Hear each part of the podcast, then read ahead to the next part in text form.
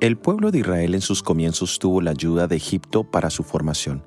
Allí en Egipto la familia de Jacob pasó de ser un grupo pequeño a convertirse en una nación con miles de personas. Aunque Egipto era una nación pagana, Dios tenía un propósito divino allí. También esto era una profecía acerca del Mesías, donde él también viajaría a Egipto para protegerse de los que buscaban quitarle la vida.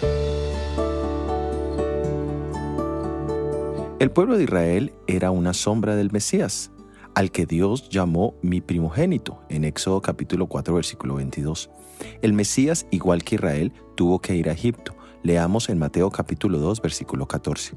Y él, despertando, tomó de noche al niño y a su madre y se fue a Egipto. José recibió una visión donde se le indicaba que debía viajar a Egipto. El viaje fue difícil y peligroso, pero aún así José fue obediente a la orden divina. No tenía posesiones para su viaje, pero eso no fue un impedimento. Su única dependencia era en Dios.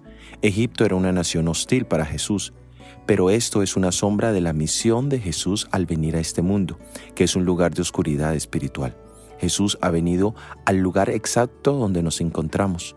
Nuestra pecaminosidad no fue una excusa para no venir, ni el lugar donde nos encontró. Su amor es tan grande que bajó hasta lo más profundo de la degradación humana para elevarnos a los lugares más sublimes. Alabado sea Dios por la misión de Jesús.